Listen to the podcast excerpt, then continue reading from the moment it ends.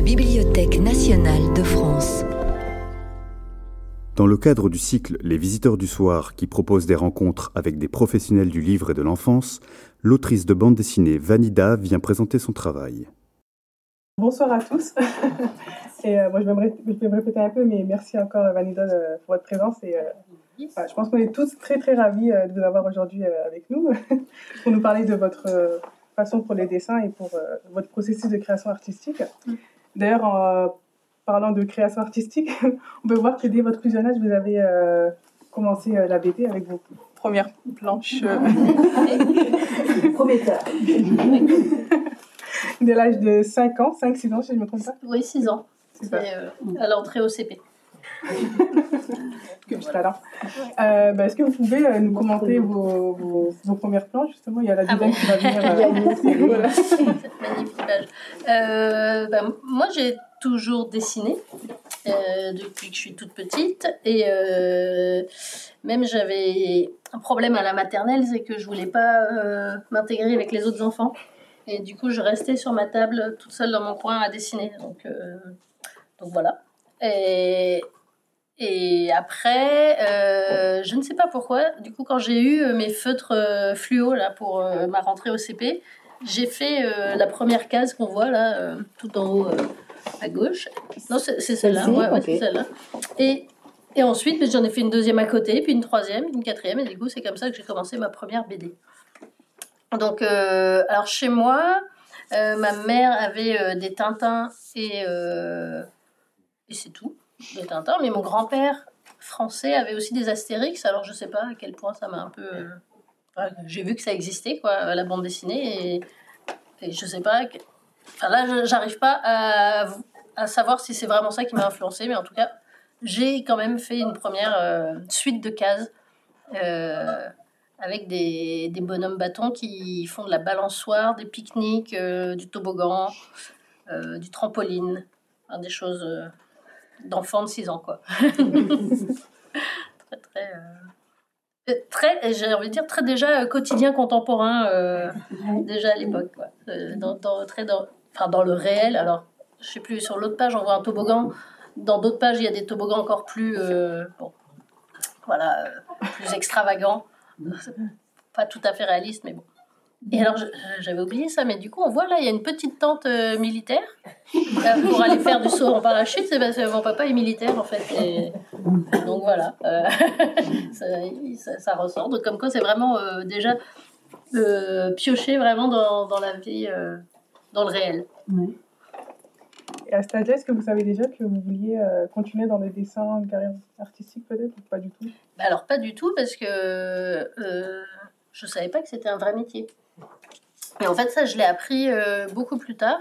Bah, parce qu'en fait quand on est enfant on comprend pas très bien comment on fait les livres, comment ça se passe. Et j'ai vraiment compris que c'était un vrai métier quand vers 12-13 ans je suis allée en festival de bande dessinée et que j'ai vu des auteurs dédicacer leurs livres et que j'ai compris du coup que c'était eux qui avaient dessiné euh, et que c'était un vrai métier. Quoi. Mais, euh, mais, sinon, avant ça, je me disais, ben, j'aurais un, un, métier et puis après, euh, enfin, comme. Bon, là, j'avais 5-6 ans, mais j'ai continué du coup toute, toute mon enfance à faire de la bande dessinée. Et donc, je, faisais mes devoirs et après, je faisais la bande dessinée. Et je me disais, ben, je ferais pareil, je ferais mon travail. Et puis le soir, je ferais de la bande dessinée. C'est ce que vous avez fait, puisque vous avez continué, euh, enfin, vous avez fait des études dans les beaux-arts, donc, et euh, après quoi, avec vos collègues, vous avez fait une fanzine, dans laquelle vous avez d'ailleurs publié votre roman, votre roman, pardon, votre BD euh, Immeuble d'en face. Est-ce ah, que vous voulez... Je, l'avais le... Ah oui, la fanzine. Le fanzine, je l'avais, je l'ai... Il n'est plus là. J'ai dû le laisser à la maison. Vous voulez nous parler de ce fanzine, justement de... Alors, donc oui, en fait, du coup, après, quand j'ai compris que c'était un vrai métier, euh, c'est vrai que je me suis euh, dit que j'allais faire ça comme, euh, comme carrière. Et donc ensuite, j'ai fait les beaux-arts à tourner en Belgique, en section bande dessinée. Parce qu'en fait, donc moi j'habitais à Lille à ce moment-là, enfin j'habite toujours à Lille d'ailleurs, et tourner c'est juste de l'autre côté de la frontière, donc c'était assez pratique d'aller là. Et aussi parce qu'en France, en fait, il n'y avait pas beaucoup d'écoles de, bande dessinée et pas beaucoup non plus d'écoles publiques.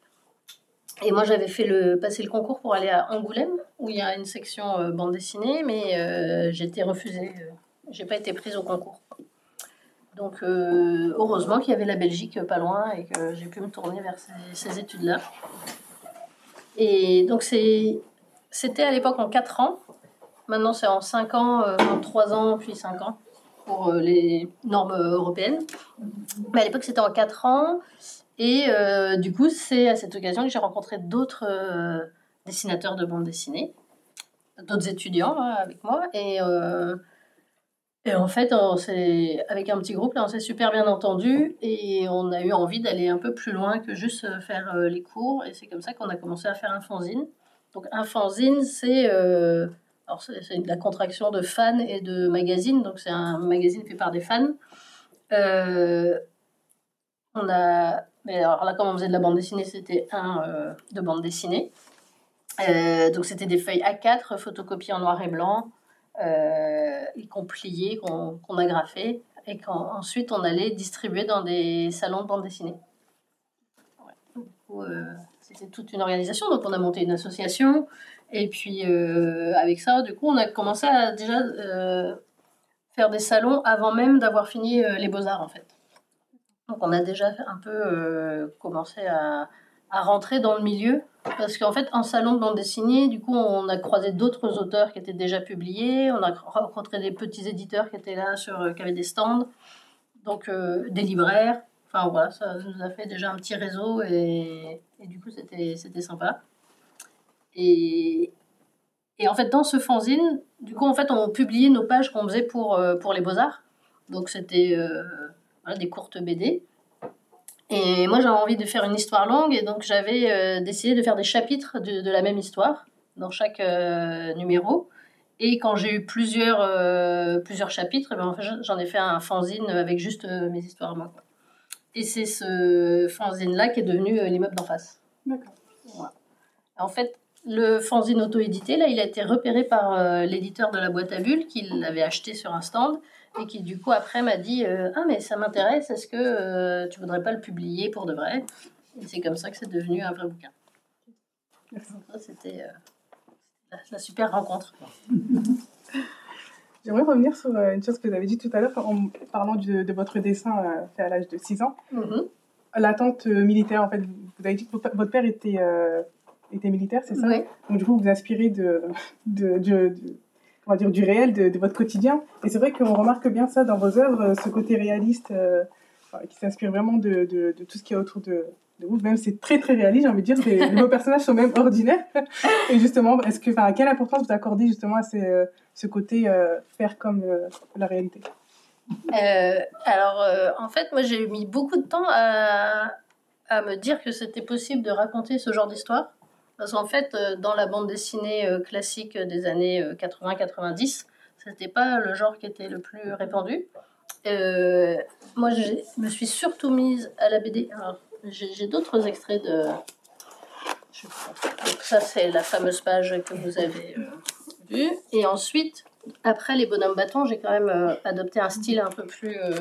enfin, un peu différent en découvrant les les dessins animés japonais à la télé. Ah, je ne sais pas si, si vous reconnaissez, c'est Chevalier du Zodiaque. Donc euh, à partir de là, euh, j'ai commencé à avoir un style plus semi-réaliste, euh, influencé par les mangas. Et, et, donc voilà, je vous montre des trucs. je ne sais pas si vous voyez bien.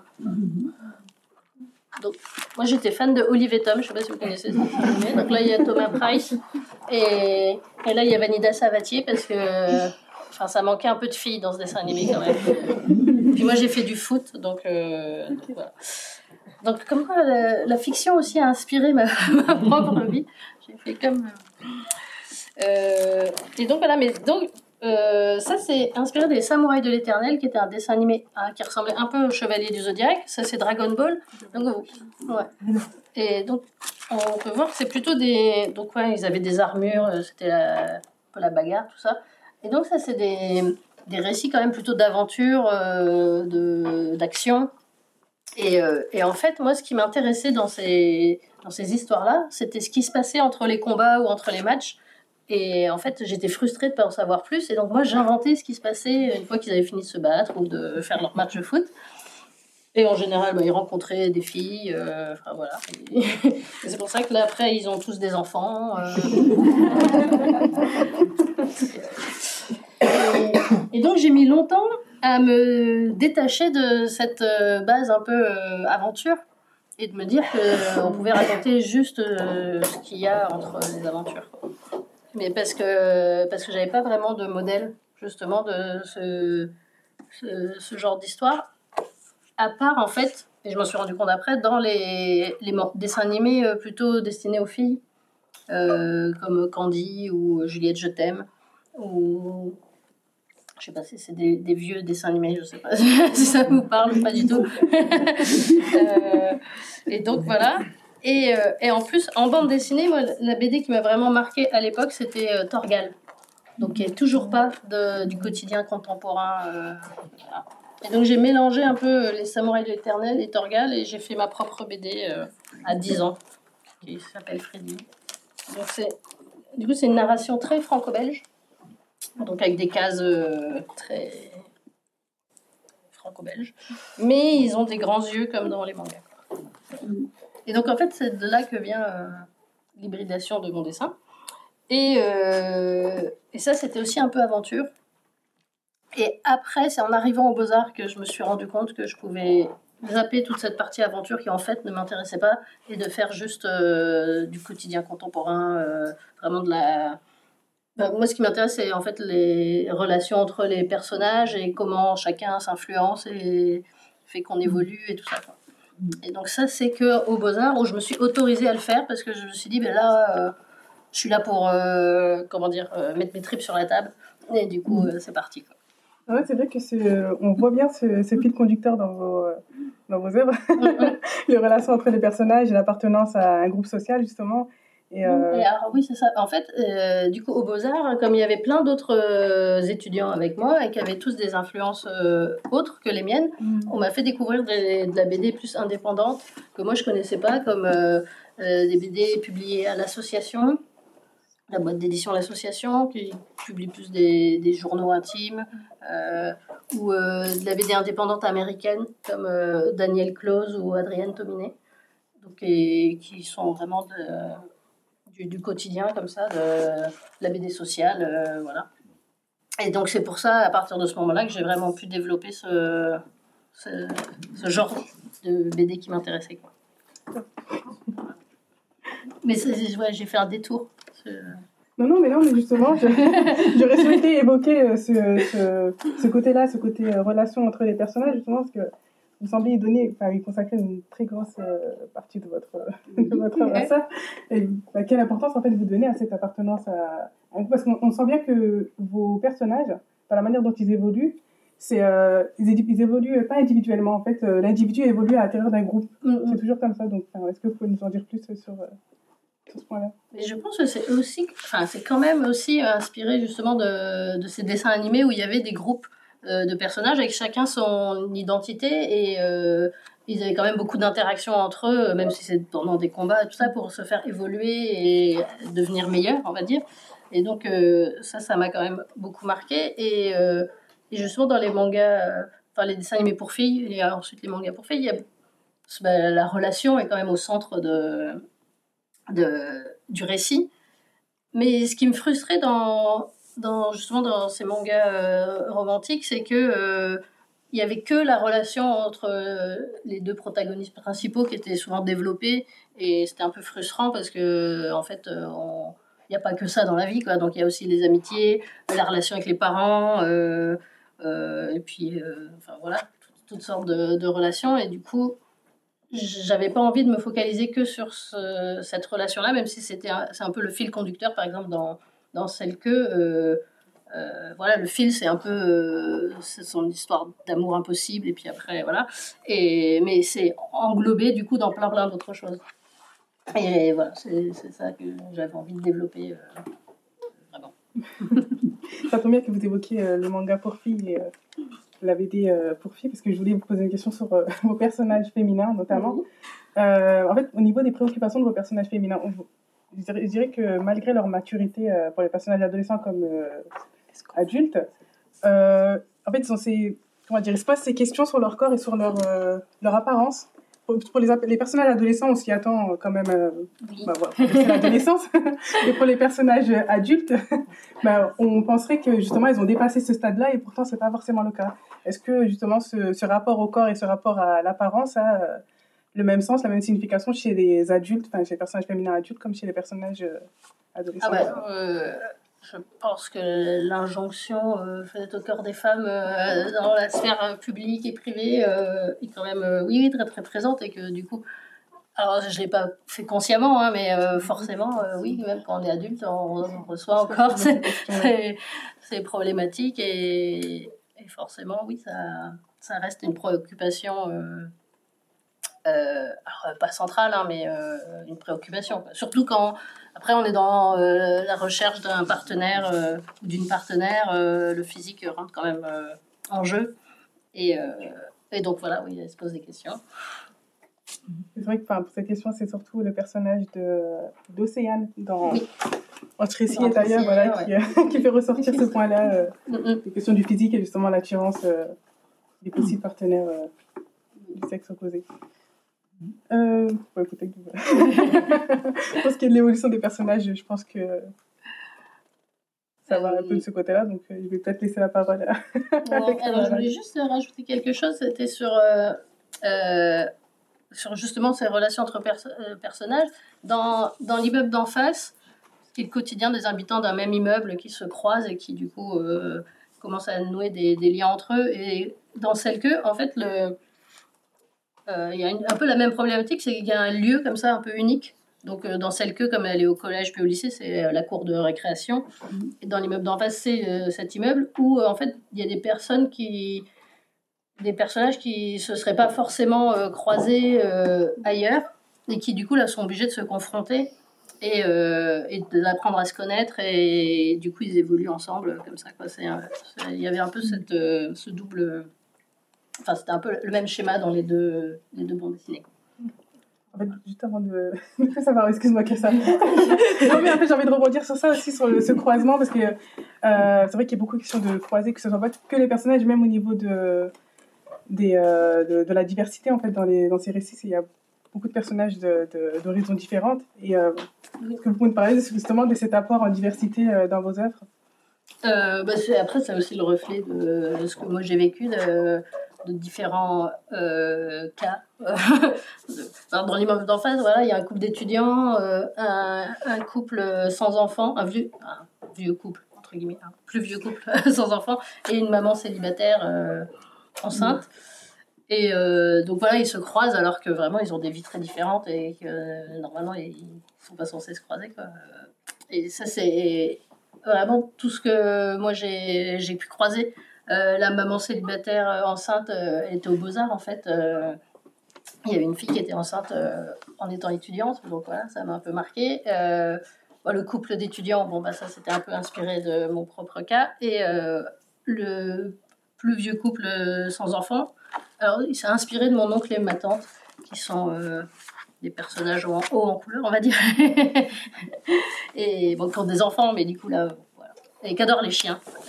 Et, et alors, ce qui est marrant, c'est que ça faisait longtemps que je ne les avais pas vus et je les ai revus récemment. Et je me suis dit, mais je pourrais refaire en fait des chapitres de l'immeuble d'en face. Quoi. de la suite, 20 ans après. Quoi. Euh, parce que euh, c'est, bah, c'est ma famille, mais c'est quand même. Euh, ils ont un. je sais pas comment dire, c'est un autre milieu social. Et, et du coup, c'est intéressant de se confronter à d'autres façons de, d'appréhender la vie. Quoi c'est marrant cette manière dont le, réel et la fiction ne cessent de, se croiser. Oui, oui ça, ça me nourrit euh, à chaque fois. Excuse-moi, mais Merci beaucoup. bah, justement, en parlant de l'immeuble d'en face, on a voulu mettre en lumière une citation du ah, oui Oh là là. Donc, euh, celle-ci. Et justement, c'est Sarah qui va dire à Jérôme, donc deux personnages secondaires euh, de la BD. Mais les filles, comme dans les jeux, ça n'existe pas toute mince, sans un pet de cellulite, des énormes seins qui tiennent tout seuls et qui portent des armes trois fois plus grosses qu'elle, avec des bras tout maigres. Va falloir te faire une raison, c'est pas possible dans la vraie vie. Mais tu verras, une vraie fille en chair et en os, ça a son charme aussi.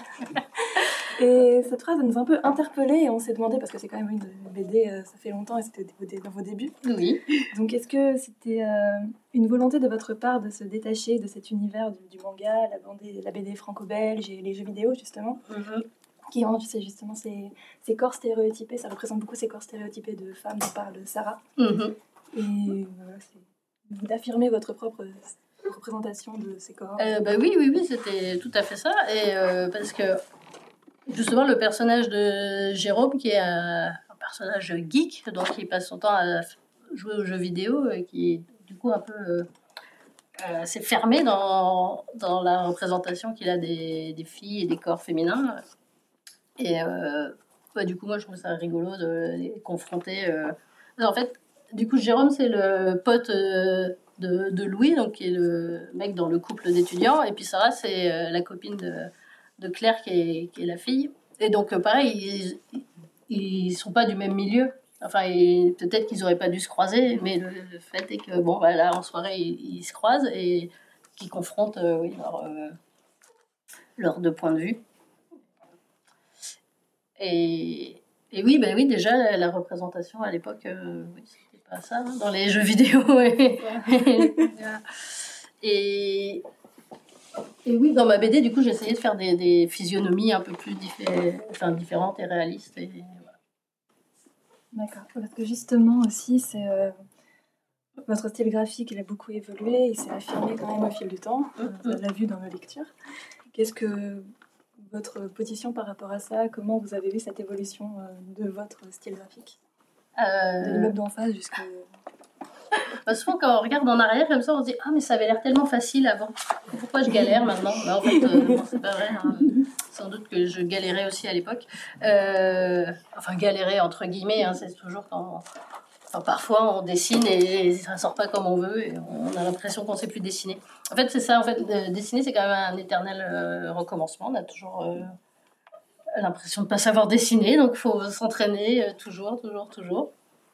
Euh, et donc moi j'ai commencé en faisant du noir et blanc, euh, oui, là, comme dans l'immeuble d'en face, avec de la trame, justement pour ces contraintes de, photocopieuse, parce qu'on faisait du fanzine à la base. Et euh, la, trame, donc c'est des petits points euh, noirs qui sont plus ou moins serrés pour faire du gris plus ou moins euh, foncé. Ça, ça passe bien à la photocopieuse et ça permettait d'avoir un, rendu pas mal. Et en plus, c'est ce qui est utilisé dans les mangas. Et comme moi, j'ai une influence quand même assez marquée par les mangas. Les mangas papier, alors parce qu'il y a eu les dessins animés euh, quand j'étais enfant, et ensuite, dès que les premiers mangas ont commencé à être traduits, euh, forcément, je me suis jetée dessus. Et donc, euh, j'ai adopté certains codes comme, comme la trame. Mais alors, après avoir fait l'immeuble d'en face, du coup, ça fait 600 pages, plus celle que ça fait refait 600 pages euh, à la trame, ben après j'en ai marre et du coup je suis passée à autre chose et c'est comme ça que je suis revenue, enfin j'avais déjà expérimenté l'aquarelle euh, au Beaux-Arts, mais du coup je suis revenue à l'aquarelle pour euh, un petit goût de noisette. Je ne sais pas s'il y a des extraits d'un petit goût de noisette, si on peut en montrer. Alors justement, justement, euh, euh, Voilà. puisqu'on parlait d'aquarelle, euh, nous avons nous avons énormément apprécié euh, vos planches en aquarelle, hein, qui sont qui peuvent être euh, appréciées indépenda- indépendamment même de l'histoire. hein. Et, et ce sont des véritables œuvres d'art. Et alors là, bien sûr, les filles. il faudrait trouver la page, euh, après, ouais. Euh, voilà. voilà. Euh, donc, euh, qui, qui sont euh, euh, qui sont magnifiques et, euh, et justement notre question c'était euh, comment comment êtes-vous arrivé euh, progressivement à, à, à développer l'aquarelle de plus en plus enfin ce qui vous a motivé à faire ça? Euh, alors, pour euh, un petit goût de noisette, donc moi j'avais envie de changer de technique parce que euh, j'avais, j'avais l'impression d'avoir fait le tour de, du noir et blanc à la trame. Et euh, un petit goût de noisette, en fait, c'est un recueil d'histoires d'amour et j'avais envie que chaque histoire ait son, son, son identité. Et alors, au tout début, ce que j'avais imaginé, c'était de faire un style graphique pour chaque histoire. En fait, c'était un très compliqué parce qu'en fait, j'ai qu'un seul style graphique, donc je ne peux pas en faire plusieurs.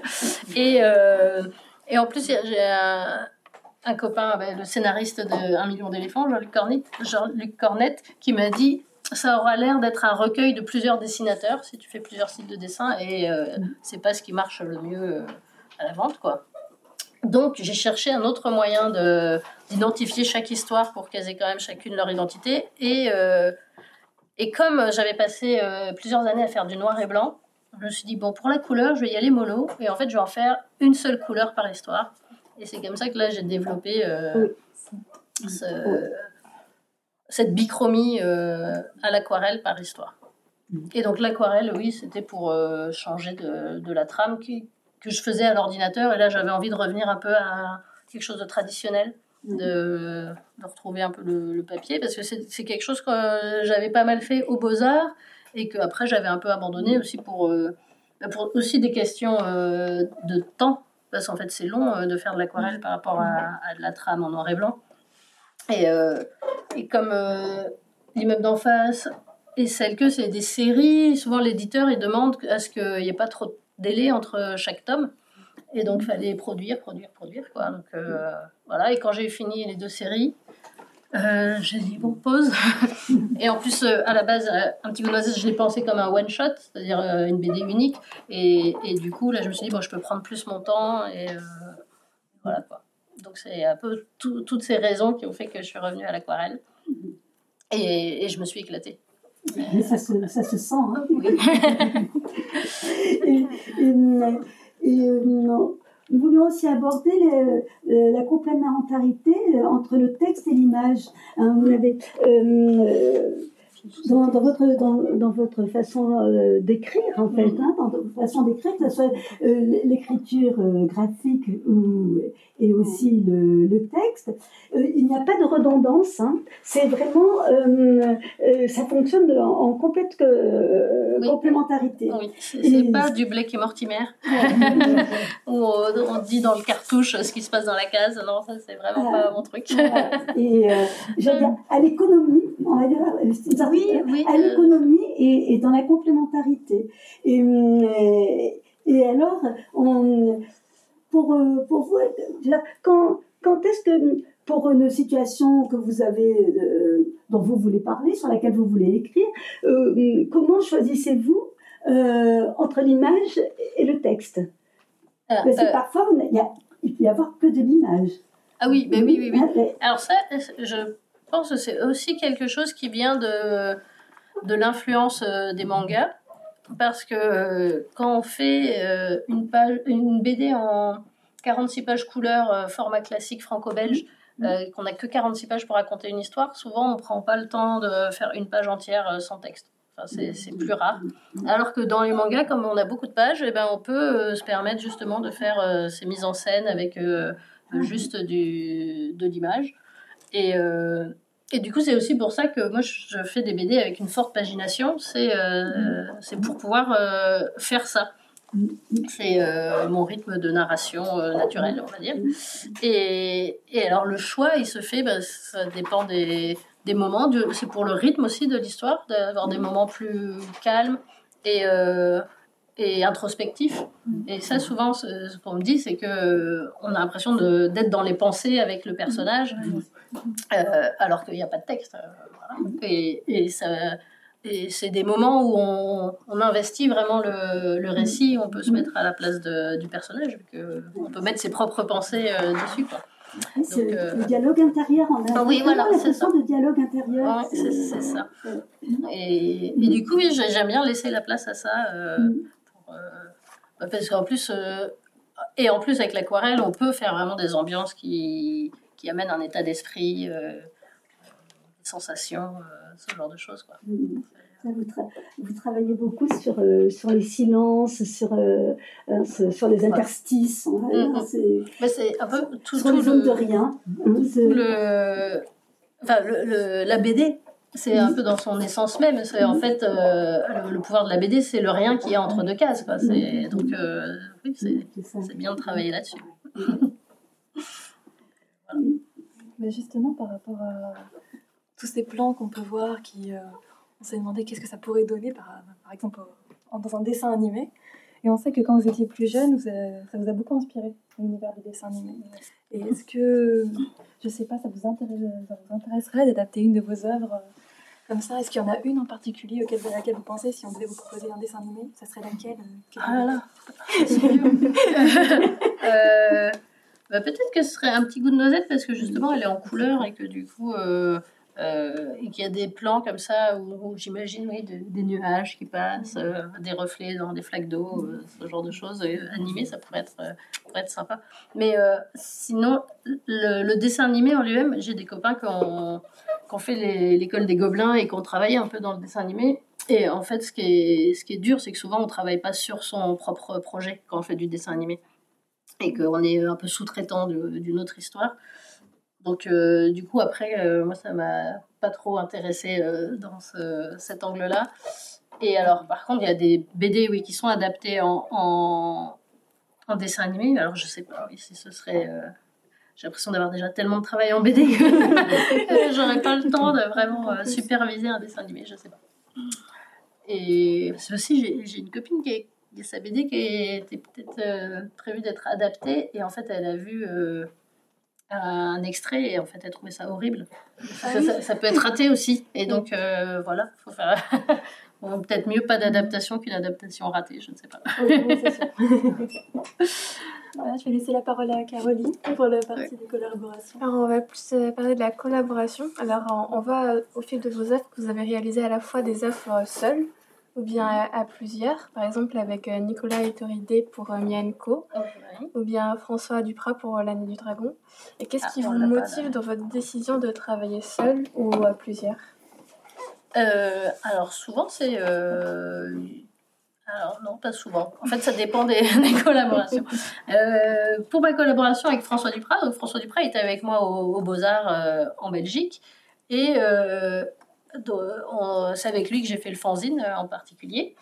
on était plusieurs, mais bon, c'était euh, un des piliers. Euh, et, ce qui était marrant, c'est qu'en fait, on avait envie de raconter les mêmes choses, c'est-à-dire du, quotidien contemporain, des relations entre personnages. Sauf que moi, j'avais une, forte influence manga et lui, une forte influence BD franco-belge, plutôt Spirou, enfin, l'école Spirou.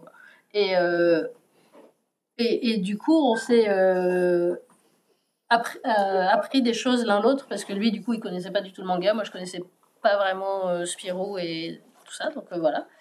Et à force de discuter, pour l'année du dragon, en fait, c'était un concours à la base qui s'appelait. Enfin, c'était autour des dragons et nous, on avait décidé de prendre le contre-pied et de pas du tout faire un récit d'heroic fantasy, de faire justement du quotidien réaliste. Euh, et, c'est comme ça qu'on a commencé. Enfin, c'était presque une blague, quoi. Donc voilà. Euh, pour Nicolas, c'est différent parce que lui, il avait proposé un projet chez à Dargo, aux éditions Dargo euh, France, du coup. Moi, je suis, j'étais publié chez Dargo Benelux. Enfin, c'est juste pour dire que c'était pas les mêmes personnes. Et chez Dargo France, ils lui ont dit on aime bien ton dessin et il te faudrait un scénariste. Et on verrait bien sur un scénario à la Vanida. Et alors, comme on était copains, du coup, il m'a appelé, il m'a dit eh, Dargo veut bien me signer si j'ai un scénario à la Vanida. alors, il y avait un, comment dire, un cahier des charges. Donc, elle, voulait une, BD pour adolescents euh, avec un personnage féminin en, personnage principal. Et, voilà. Et alors, moi, j'étais là, mais non, mais je l'ai déjà fait, j'ai déjà fait celle que euh, je peux pas refaire la même chose, quoi parce que celle que du coup est inspirée en partie de ma propre adolescence, donc euh, j'avais un peu dit tout ce que j'avais à dire sur cette période-là. Et en fait, du coup, l'idée qu'on a eue, c'est de, que Nicolas me raconte son adolescence et que je m'en inspire pour euh, faire cette histoire-là. Donc c'était euh, c'était une autre démarche. Une autre démarche ouais, voilà. Et pour un million d'éléphants, alors ça c'est encore autre chose, c'est euh, moi, j'avais envie depuis longtemps de faire euh, une BD qui se passe au Laos. J'étais pour la première fois au Laos en 2005. Et du coup, ça m'a beaucoup marqué, euh, les paysages, les décors, tout ça. Et du coup, j'avais envie de dessiner ce pays, donc qui est le pays de mon père. mais je savais pas par quel bout prendre, prendre la chose, je savais pas quoi raconter, comment le raconter. Et en discutant avec Jean-Luc Cornette lors d'un festival, donc lui, il était scénariste et dessinateur, mais aussi beaucoup scénariste. Et, il avait déjà pas mal baroudé en Asie du Sud-Est. Il avait fait tout, tout ce qui est autour de Laos, Vietnam, Cambodge, Thaïlande, euh, même Birmanie. Mais il n'avait pas fait le Laos. Et du coup, on a dit Allez, je lui ai dit Allez, Jean-Luc, je t'emmène au Laos. Et il dit hey, Moi, je te fais ton scénar. Et du coup, voilà, c'est ce qu'on a fait. bon, alors, ça n'a pas été aussi simple. Hein, ça a pris beaucoup de temps. Le temps de mettre en route euh, le projet, le temps d'aller au Laos. Et après d'écrire le scénario, en fait, ça a mis euh, presque 7 ans. Ça a mis 7 ans entre le début et la réalisation. D'ailleurs, euh, à ce propos, est-ce que vous travaillez de façon différente selon le rôle que vous occupez, si vous faites que le scénario, ah, ben ou les deux, ou le dessin euh, Alors, avec François, ben, en plus, là, les trois euh, collaborations, c'était chacune très différente. Avec François Duprat, on fait des storyboards mélangés parce qu'on travaille à deux. En plus, on est dans le même atelier à Lille, donc vraiment, on peut travailler à deux sans problème en faisant directement du storyboard. Euh, avec Nicolas, comme en fait le storyboard c'est la partie un peu la plus rigolote à faire, je voulais pas euh, lui gâcher ça, donc j'ai écrit sur euh, un fichier Word un scénario. Quoi. Et ça c'était horrible. Case 1, case 2. Et donc j'ai décidé de ne plus jamais écrire de scénario comme ça, parce que vraiment c'est... J'avais vraiment l'impression d'aller au travail. Quoi. C'était, et parce qu'en fait, euh, quand j'écris pour moi, euh, je gribouille des trucs et ça, ça devient après, au fur et à mesure, un scénario. Et, et du coup, comment dire, c'est assez organique avec les, personnages. Quand je les gribouille dans un coin, je, connais leur caractère, leurs pensées, et puis ça devient euh, un dialogue, et puis voilà, ça évolue comme ça. Alors que là, sur un fichier Word, c'était vraiment pas, pas du tout aussi, aussi fusionnel. J'étais donc bah, c'était une expérience, hein, c'était intéressant. Et avec euh, Jean-Luc, bah, lui, Jean-Luc est un scénariste aussi euh, classique, donc lui, il m'a écrit un fichier Word et moi, je me suis basée sur son fichier. Et là, là c'est quand même beaucoup plus rigolo. Euh, quand même. Mais donc voilà. Et il y a quelque chose que vous préférez? Je préfère tout faire. Voilà, Clairement, je préfère tout faire. Parce que, parce que bah, par exemple, sur un million d'éléphants, la narration, je sens bien que c'est pas la mienne. Donc le, le, rythme, euh, justement les silences dont on parlait tout à l'heure, euh, les euh, voilà, tout ça, tout ça c'est pas c'est pas le mien et, du coup je suis obligée de m'adapter vraiment. Alors j'aurais peut-être pu ou dû plus m'approprier la chose et pas respecter à la lettre, mais voilà, à l'époque j'ai pas eu l'énergie de le faire. D'ailleurs à ce propos, pourquoi avoir fait le choix de confier le scénario est une, autre ah oui, euh, eh ben parce que justement, je savais pas comment. En fait, comme du coup, c'est l'histoire de mon père euh, qui est racontée dedans. Euh, c'était une histoire un peu trop proche de moi et j'avais pas le recul pour, pour, pour la faire en fait. Donc j'avais besoin d'une aide extérieure et, et voilà. Ça m'a ça, ça permis de, de pouvoir la faire quand même parce qu'en plus c'est une histoire assez dure. Ça parle de la guerre d'exil, de... il y a des morts. Alors du coup, enfin voilà, c'est peut-être des choses que je j'aurais pas mis moi dans, dans, une BD. Il y a des gens qui tirent à la mitraillette, euh, des gens qui meurent, des, explosions, euh, des lâchers de bombes. Et j'aurais, je sais pas, moi j'aurais sans doute pas euh, pu le faire. D'ailleurs, c'était pas très agréable à dessiner. à dessiner non, je préfère faire des histoires d'amour, vraiment. et à ce propos aussi, euh, ce qui va, pas totalement, mais un peu changer des histoires d'amour aussi, euh, vous avez été choisi pour faire euh, l'adaptation de La Passe Miroir en bande dessinée. Oui. et donc, ça, ça s'éloigne quand même un peu de ce que vous avez l'habitude de faire. Et qu'est-ce qui vous a poussé à vous lancer dans l'aventure? Alors, en fait, avec toutes ces BD-là, euh, celle que, et puis surtout, euh, du coup, Un million d'éléphants et euh, Entre ici ailleurs, c'est, Entre ici ailleurs, c'est ma BD la plus euh, autobiographique, quoi. c'est une autofiction. Et du coup, j'avais l'impression d'être arrivée à un point où j'avais assez décortiqué ma propre vie, et du coup, je pouvais passer à autre chose. Et donc, j'avais dans l'idée d'adapter justement un, un roman de mon copain qui écrit un petit peu, mais qui n'a pas été publié donc d'un roman non publié, où il y avait un petit peu de fantastique dedans. Et euh, comme j'en ai jamais fait, je me suis dit, bah, c'est quelque chose que j'aimerais bien aborder. Et voilà. Et au moment où j'ai commencé à envisager de faire ça, j'ai reçu euh, un mail de Christelle Dabos, donc l'écrivaine qui a écrit euh, La passe miroir, alors que je venais de finir de lire ses romans. C'est quand même. j'avais fait du coup un ou deux fan art que j'avais mis sur les réseaux et, et qu'elle avait vu du coup. Et, du coup, elle m'a écrit pour me dire qu'elle adorait mes BD. J'ai pu lui dire que j'adorais ses romans. Et puis, j'ai demandé s'il y avait une adaptation BD. Elle m'a dit euh, pas encore, on n'a pas encore trouvé la, personne euh, idéale. Je dis ah ben, s'il y a peut-être. Euh, et donc voilà, du coup, j'ai préparé un dossier pour, pour faire ça. Et, voilà. Et donc, le côté fantastique que j'ai encore jamais fait, c'est vraiment quelque chose que alors qui à la fois m'a fait très peur au tout début. Je me suis dit, bah non, je vais pas faire ça.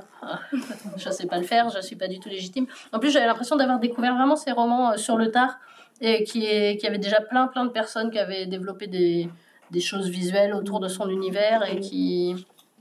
Ah bah oui, voilà. Et, et du coup, j'avais un peu l'impression d'arriver après la bataille et que, voilà, sans doute que quelqu'un avait déjà fait les choses. Et en fait, euh, non. Et puis surtout, oui, il y a beaucoup de fan art pour des scènes un peu euh, iconiques comme ça, mais en fait, euh, le roman est tellement riche qu'il y a plein, plein d'autres euh, d'autres passages, et en particulier des décors assez grandioses. Et, et j'en ai discuté avec plusieurs filles, du coup, j'ai intégré un groupe de discussion de fans de la passe miroir, et c'est souvent des filles, des femmes qui, qui font les fan art. Et les décors, souvent, ça les rebute un petit peu, et moi, c'est vraiment quelque chose qui m'intéressait, justement. Euh, et donc je me suis dit, mais en fait, oui, si je suis peut-être pas si illégitime, euh, moi les décors ça me fait pas peur, euh, allez j'y vais, allez je le fais. Et en plus, je trouve que ces, ces personnages, ils ont, comment dire, ils évoluent aussi justement au contact les uns des autres tout au long de l'histoire et ça, ça recoupe complètement ce que moi j'ai fait dans mes bandes dessinées. J'ai retrouvé un peu la même le même amour qu'elle a pour euh, des personnages euh, bien construits avec un, comment dire un fond et un passé, une évolution. Enfin, donc voilà. C'est vrai que par rapport à Ophélie ou même euh, ce qu'on peut voir du roman, je pense que même avec votre style, ça peut bien apporter quelque chose en plus. et oui, mais oui, c'est ça qu'elle m'a dit Christelle justement quand, quand on en a parlé. Elle m'a dit souvent quand on proposait du coup des adaptations, enfin parce qu'il y a beaucoup beaucoup beaucoup de monde qui apparemment envoyait des, des dossiers à Gallimard pour euh, faire cette adaptation et elle voyait pas justement ces, euh, toute l'intériorité de, ces personnages, elle les retrouvait pas dans, dans les essais qu'elle voyait et en lisant mes BD elle s'est dit ah mais là ça pourrait marcher et donc euh, voilà. Donc j'espère que j'arriverai à... mais comme c'est assez dense, justement, les, moments de silence, euh, c'est dur de pouvoir caser. Ah oui, de caser. Il faut avoir le temps de s'étaler. Oui, voilà. Est-ce que vous pensez avoir une date euh, quand ça pourrait sortir dans longtemps La date prévue euh, pour mon rendu final, c'est mars 2024. Donc après, il faut le temps que ça faire le bouquin. je, je dirais peut-être la rentrée 2024. Est-ce que vous avez des planches à nous montrer ou... Ah oui je peux vous montrer. J'en ai En fait, j'étais chez Gallimard juste avant de venir euh, ici. Donc, ils m'ont. J'ai une page là, avec la, le tirage qu'ils ont fait de, pour voir un peu ce que ça donnait. Alors, ça, c'est juste l'aquarelle, hein. j'ai pas, pas le crayonné, mais si vous voyez. Mm-hmm. C'est chouette. c'est vraiment sympa là. Merci. Alors merci à vous. Comme quoi vous disiez tout à l'heure euh, pour l'immeuble d'en face, il y a des personnages qui devaient sûrement pas se croiser, se sont croisés. C'est peut-être la même chose euh, au bout des univers qui devaient peut-être pas se croiser. Et voilà, ça donne des choses euh, improbables. Vous avez parlé de fan art aussi tout à l'heure. Et même que vous avez commencé avec un fanzine et tout. Et en pouvez se demander quelle est votre position par rapport à tout ce qui est fan art, fanfiction Est-ce que c'est quelque chose qui vous inspire ou par exemple s'il y avait des fans qui devraient faire des fanfictions de vos propres œuvres Ah, mais j'adorerais que les gens fassent des fanfictions. Je trouve que c'est quand même euh, une preuve d'amour euh, ultime pour, euh, pour l'œuvre de quelqu'un, pour des personnages. Je trouve ça vraiment super. Et, et en fait, finalement, moi, ce que j'ai fait, enfin, j'ai fait de la BD un peu pour ça, quoi, quand il y avait. Euh, voilà, les, les œuvres où, il n'y avait pas ce que je voulais dedans, ben, du coup, c'est ça qui m'a motivée à, à faire mes propres BD et mes propres euh, récits. Donc, euh, donc non, non, je suis pour, pour les fanarts et pour les fanfictions. et, et en fait, on, on se rend pas compte, mais il y a vraiment un vrai vivier créatif hyper vivant et dynamique. Et surtout fait par des femmes, en fait. C'est vrai qu'il y, a- des... Quand on va à Japan Expo, là, il y a plein de stands tenus par des, femmes qui dessinent euh, vraiment juste pour le plaisir et qui inventent plein de trucs. euh, euh, Enfin, moi, je trouve ça super. Et, peut-être que si les choses évoluent, euh, ce vivier pourra peut-être devenir pro euh, parfois. Parce que c'est aussi des, récits qui sont pas forcément. euh, euh, comment dire Que les éditeurs euh, classiques euh, regardent un peu de loin en se disant bon, des trucs de fans, mais en fait, euh, ça pourrait devenir plus sérieux, euh, peut-être. Bah, c'est vrai qu'en ce moment il y a quand même beaucoup de fanfictions à la base qui, qui sont été publiées en roman. Oui, ben voilà. ouais. Peut-être. Et d'ailleurs, à, à propos de peut-être la professionnalisation euh, de ceux qui ont commencé par les fanfictions ou les fanarts, est-ce que vous auriez des conseils Ça fait quand même presque 20 ans que vous êtes dans le métier. Est-ce que vous auriez des conseils à, à donner pour ceux qui auraient envie de se lancer dans la BD Eh bien justement, oui, d'en faire, euh, même un, un, enfin, un niveau, un- une pratique amateur au départ, mais de faire de la BD, de se confronter vraiment euh, à la narration.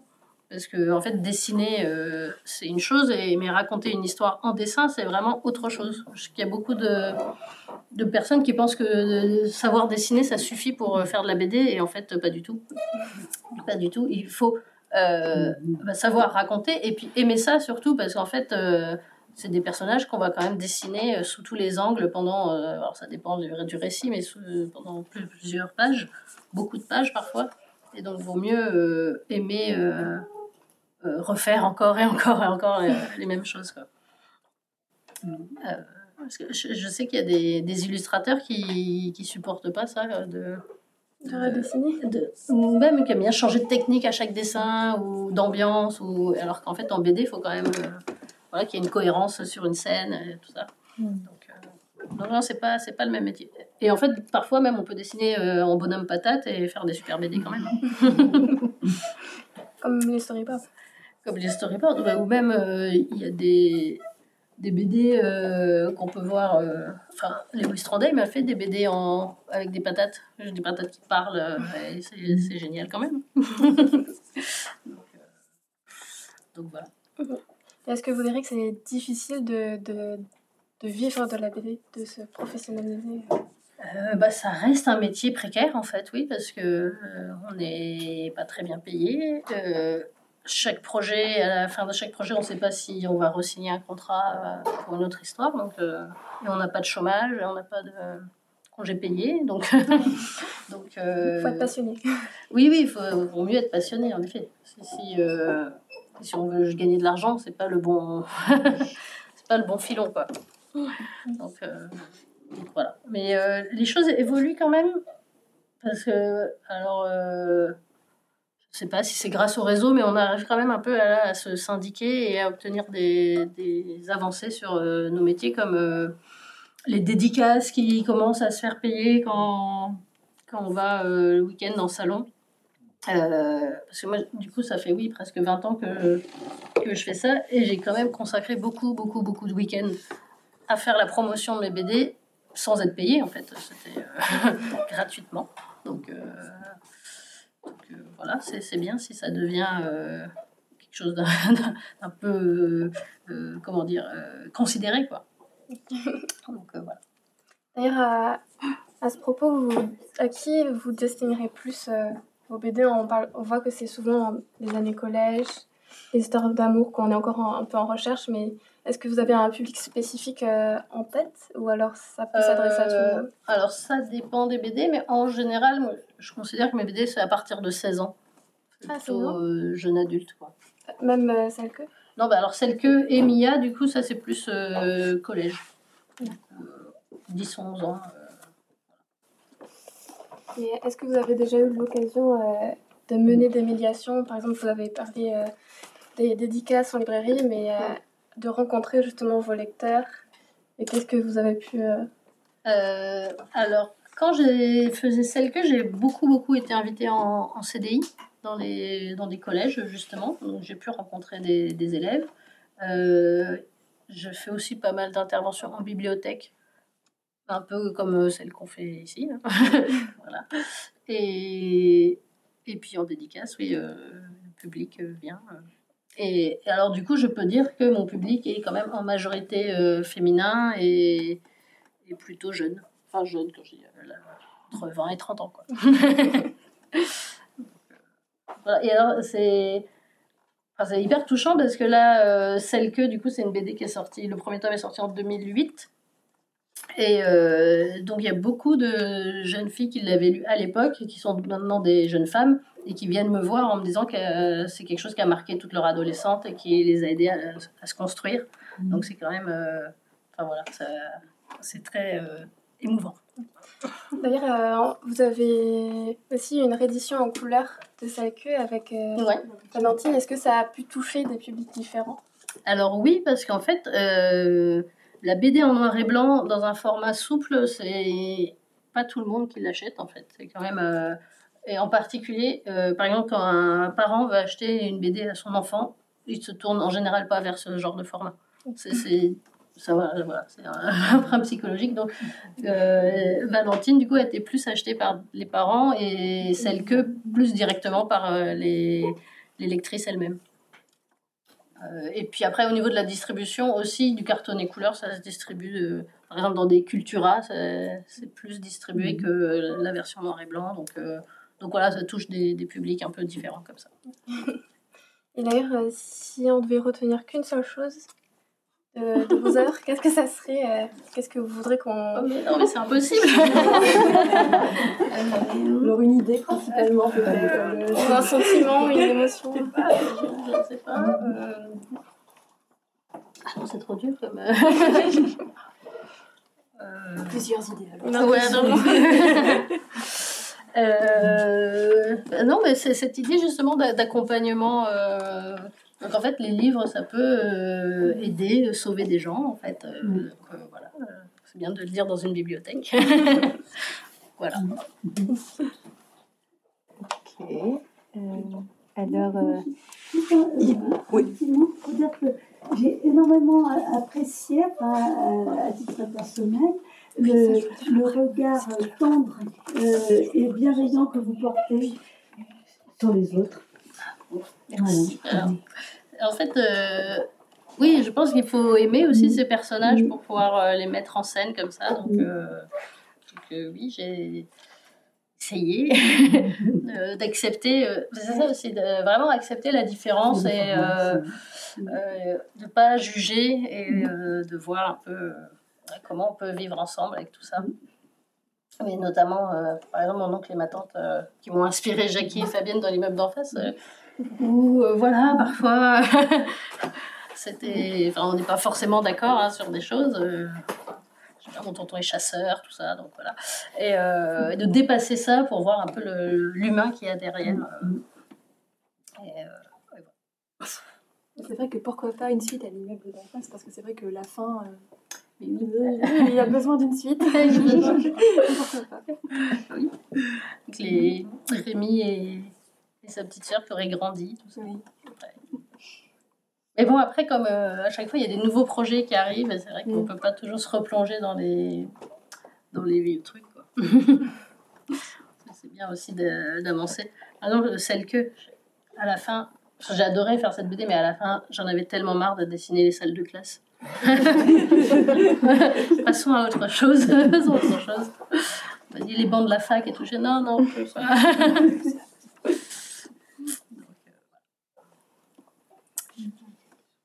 Euh, maintenant, on se demandait si ce serait possible peut-être de commenter quelques planches pour Oui, euh, enfin, nous montrer euh, peut-être euh, votre processus de, de création, comment vous pensez à l'agencement, le découpage. Vous- Ils sont là, les.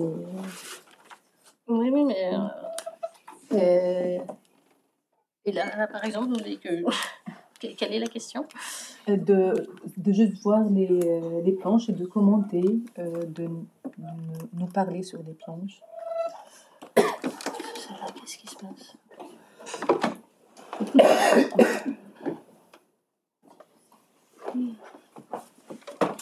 Euh, je, je ne sais pas quoi dire de cette planche. Voilà, on voit Valentine Raconter, avant et après, sur la droite, là, euh, son évolution entre son, euh, quand elle est au collège et après quand elle est au lycée. Euh, et ensuite, dans la première case en haut, elle est avec son, son ami d'enfance, qui est un peu inspiré de mon frère, il faut le dire. Ah oui. Euh, ouais, si pour ceux qui ont lu tout, euh, tout- toute mon œuvre, il, peut ressembler au frère de Coralie dans Un précis ailleurs. Parce que, bah, en fait, voilà, j'ai qu'un seul frère, donc c'est lui qui m'inspire. Euh, et du coup, oui, en dessous, euh, du coup, c'est Valentine avec sa maman. Euh, alors ça c'est complètement inventé. hein. Moi, du coup, mes parents sont pas du tout divorcés et j'ai un frère et une sœur, donc on était, enfin, j'ai jamais été comme ça deux à table avec ma mère. donc ça c'est c'est une invention. Mais euh, quand elle l'a lu, moi je pensais qu'elle allait quand même se retrouver dans le personnage de la mère. Et en fait, pas du tout. Elle s'est complètement identifiée à Valentine en me disant Ah, mais moi aussi, j'avais des copines, je savais pas trop pourquoi j'étais avec. euh, ah, je me suis tellement retrouvée dans le personnage. C'était intergénérationnel. Et, et donc voilà, elle s'est pas, elle s'est pas vexée euh, du personnage. Je crois qu'il y a un autre. Qu'est-ce qui se passe dans cette page? Ah oui, bah ça, par contre, je, je comprends pas pourquoi elle s'est pas retrouvée dans la, dans la mer, parce que c'est exactement ce qu'elle disait à l'époque. Qu'elle n'était pas là pour euh, juste faire à manger et laver notre linge et que pouvait. Euh... J'ai l'impression qu'il y a des personnes qui se reconnaissent. D'ailleurs, ce qui est assez fort, en fait, euh, c'est que même en étant adulte, en relisant Selke ou même Mianko, on peut vraiment retrouver euh, comment on était quand on était adolescent. Ça, il y a vraiment une finesse euh, psychologique, vraiment arriver à bien cerner. euh. Temps, je l'ai écrite, j'avais. euh, euh, en fait, l'idée de celle que, c'était quand j'étais aux Beaux-Arts. Euh, donc en fait, j'avais euh, 19 ans, donc j'étais pas très très loin de l'adolescence. Donc euh, voilà, ça ça m'a aidé aussi un peu. Parce que si je devais la faire maintenant, je, je suis pas sûre que, que j'arriverais à retrouver euh, ce côté adolescent vraiment. J'ai- bien fait de le faire à l'époque. Et donc voilà. Et l'autre case, bah, du coup, c'est euh, euh, Valentine avec sa meilleure amie euh, Émilie, euh, qui est une relation un peu asymétrique où Émilie a un peu l'ascendant sur Valentine au début. Et ensuite, elles prennent un peu des chemins différents. Et quand elles se retrouvent, la relation est plus équilibrée. Il y a quelque chose qui s'est fait pendant ce temps-là. Et du coup, quand elles se retrouvent, c'est plus. Ouais, elles sont plus euh, au même niveau. Et. Alors. euh, on ne sait pas si elles vont rester copines ou pas, mais bon, voilà, ça a évolué comme ça. Et donc, elle a inspiré de ma copine du collège aussi. Et, mais que j'ai perdu de vue euh, un peu parce que j'ai déménagé. Mais on est toujours en contact, et donc euh, voilà. Est-ce qu'elle s'est reconnue euh, Un peu parce qu'il y a, il y a des, des scènes qu'on a vraiment vécues ensemble. Donc, euh, notamment à un moment, elle, elle teste un- de, de la crème épilatoire là, euh, qui est trop chaude et qui. Bon, voilà, ça, c'est- Elle a commenté, elle a dit que- qu'elle qu'elle euh, qu'elle sait que c'est elle. Ou... Elle me l'a pas euh, vraiment dit euh, comme ça, mais elle a trouvé ça bien et elle disait qu'on retrouvait bien nos, nos années collège. Quoi. Mm. Et alors, par contre, il y a un garçon dans, l'histoire qui s'appelle Nicolas. Euh, c'est un personnage secondaire. À un moment, elle danse avec et il est trop grand et ça lui fait mal au bras. Et après, quelqu'un dit qu'il est moche et tout ça. Et alors, c'est terrible parce que le vrai Nicolas m'a écrit après pour me dire pourquoi tu dis que je suis moche? je pensais pas qu'il allait lire cette BD.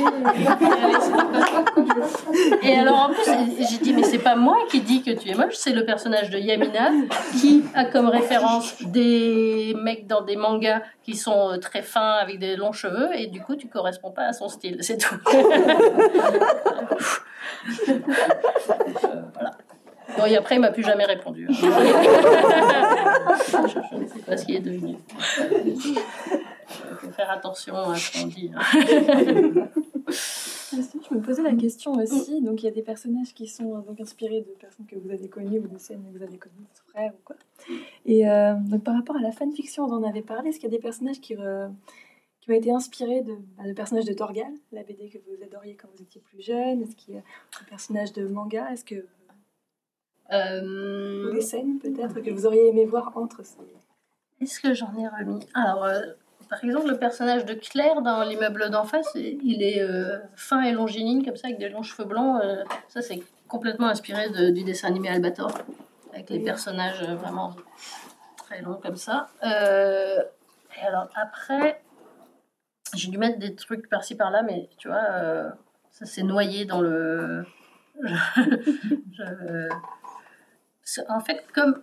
Aussi, voilà, je- comme j'avais fait cette BD euh, là quand j'avais euh, 10 ans, où est-ce qu'elle est? Celle-là. C'était plus ou moins une fiction de, des samouraïs de l'éternel. Euh, du coup, après, euh, après j'ai plus besoin de refaire de la fanfiction, vu que j'avais mis tout ce que je voulais dans cette BD-là, en fait. Je l'ai fait avant, avant de me professionnaliser, en fait. Donc, euh, donc. Euh, je vois que vous avez apporté des planches avec vous. Est-ce que vous pouvez nous montrer quelques-unes? Alors, oui. Alors, j'avais apporté. Alors, du coup, je vous ai montré cette, ces pages de la passe miroir et c'était aussi pour montrer que parfois on, on inverse des, des cases. Cette case-là, elle est dans l'autre sens. euh, et après, pour, dans la narration, avec la page d'avant, euh, ça marchait mieux dans le sens, donc j'ai inversé. quoi. Voilà. Euh, on n'a pas parlé technique, mais en fait, moi je travaille. euh, sur du papier machine, comme ça, un papier A4 euh, euh, blanc. Je fais mon crayonné là-dessus. Et ensuite, à la table lumineuse, je fais l'aquarelle sur un papier plus épais. Et du coup, c'est pour ça que là, il n'y a pas les traits, par exemple. Parce que le trait, après, il est remis pa- par ordinateur euh, dessus. Voilà. Et du coup, là, je voulais montrer aussi que j'ai changé l'ordre des cases. Du coup, c'est pas. Ça, c'est en haut. Et la suite, là, qui est en bas, euh, c'est sur la page d'après. Donc, ça arrive qu'on rebidouille. euh, Parce qu'après, quand on relit, on dit Ah, bah non, ça marche pas, il faudrait plus de temps, plus de, de silence, justement. Quand, il y a pas... oui, quand le silence n'est pas assez long, euh, parfois ça, ça gâche l'effet et du coup, ça marche pas. Il y a, il y a l'histoire des vis-à-vis aussi, des fois ça marche pas en vis-à-vis, donc on est obligé de, de réadapter. Hein Donc vous faites ces réadaptations euh, sur l'ordinateur? Sur l'ordinateur, ouais. Oui, oui, je travaille quand même beaucoup, beaucoup sur l'ordinateur. Euh, ben là, après, c'est ce qu'on avait parlé des ciels. Euh, voilà. En fait, c'est à la fois. Je euh, peux vous, a- vous apporter la, la, un petit goût de noisette, je crois. Ouais, mais je pense que. Enfin, je sais pas. Je crois qu'il n'a pas été utilisé tel quel, donc je suis pas sûre qu'on le retrouve. je sais pas. Moi, je me demande si c'est pas dans C'est un ciel ailleurs. C'est peut-être dans un ailleurs. ouais, Oui. c'est- Peut-être le ciel au-dessus de- du port d'Alger. C'est ça. Ouais. Ah oui, oui, parce que ici il y a quelque chose qui ressemble aussi. Ouais, mais c'est pas, c'est Ouais, pas le même. Euh, J'avais apporté si le ciel de. Je crois qu'il y a des gens qui ont bien étudié. Alors celle-là. Il est-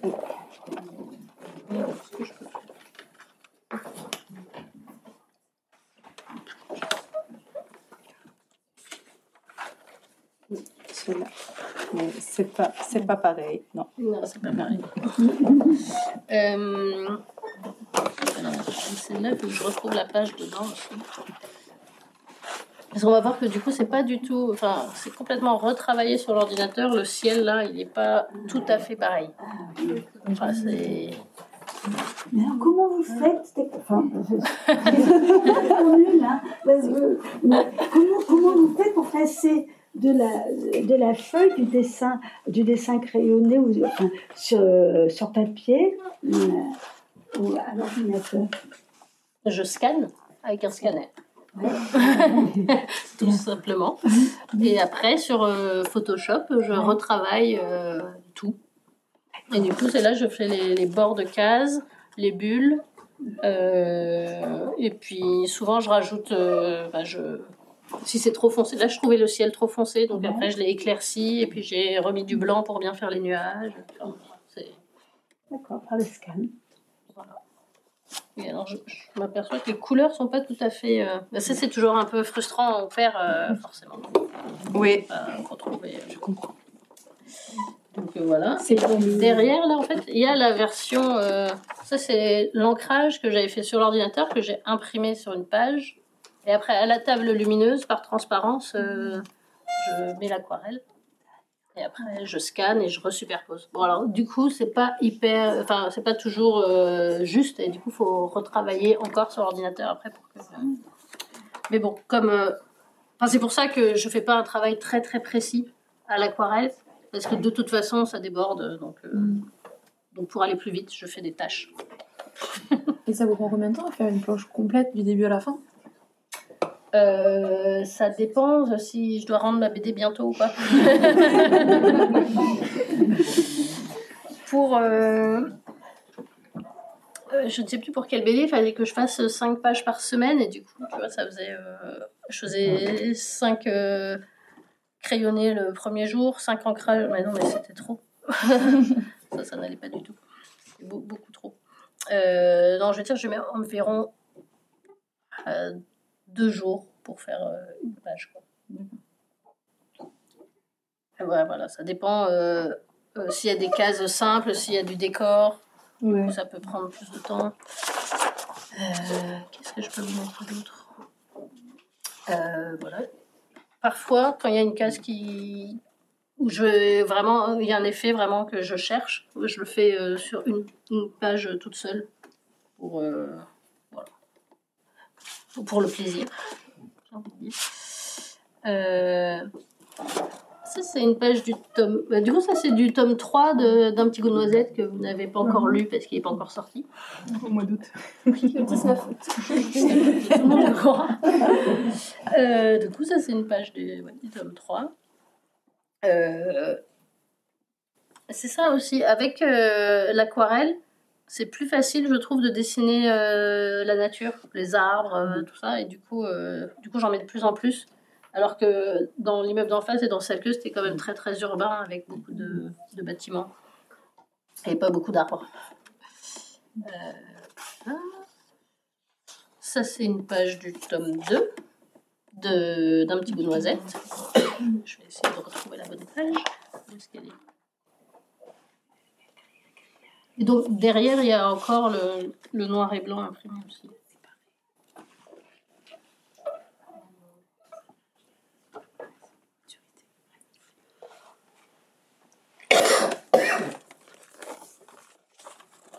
Hop.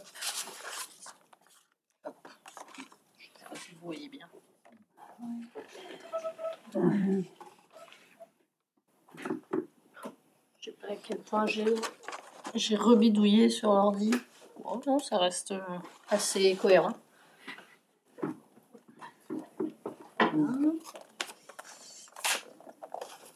Euh, ça, c'est une page du tome 1. Ah, il n'y a pas le crayon Ah oui, ça c'était pour le, pour le tome 3. Voilà. Le tome 3 d'un petit m'a beau, pris beaucoup beaucoup de temps à faire parce que euh, parce qu'il y a eu une pandémie mondiale, et que j'avais deux bébés en même temps, et du coup, c'était. Enfin, c'est pas des jumeaux, hein, mais euh, j'avais un bébé qui venait de naître et un autre de deux ans, et du coup, euh, c'était, c'était l'horreur. Je n'arrivais plus à faire de la BD, donc j'ai fait des illustrations comme ça sur des pages, en me disant ça me servira dans un moment. Je ne sais pas quand, mais. Et du coup, voilà. Euh, voilà. Ah, là, du coup, il y a le crayonné. Là, je l'ai fait directement sur le crayonné. Euh, et puis l'ancrage, enfin l'ancrage, l'aquarelle. Et ce qui a évolué là entre les tomes 1 et tome 3, c'est euh, en fait la qualité du papier aquarelle que j'utilise. en fait, c'est une copine une copine d'Instagram, c'est-à-dire une fille que je ne connais pas mais avec qui je corresponds sur Instagram, qui, qui utilise ce papier-là et du coup euh, j'aimais beaucoup son rendu et elle m'a donné la marque de son papier. J'aime vraiment beaucoup. Bon après, vu le prix du papier, je enfin, voilà, heureusement qu'il donne un bon.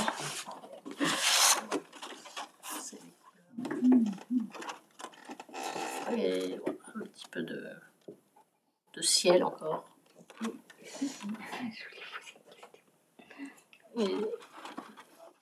donc euh, l'aquarelle c'est vraiment euh, très très plaisant.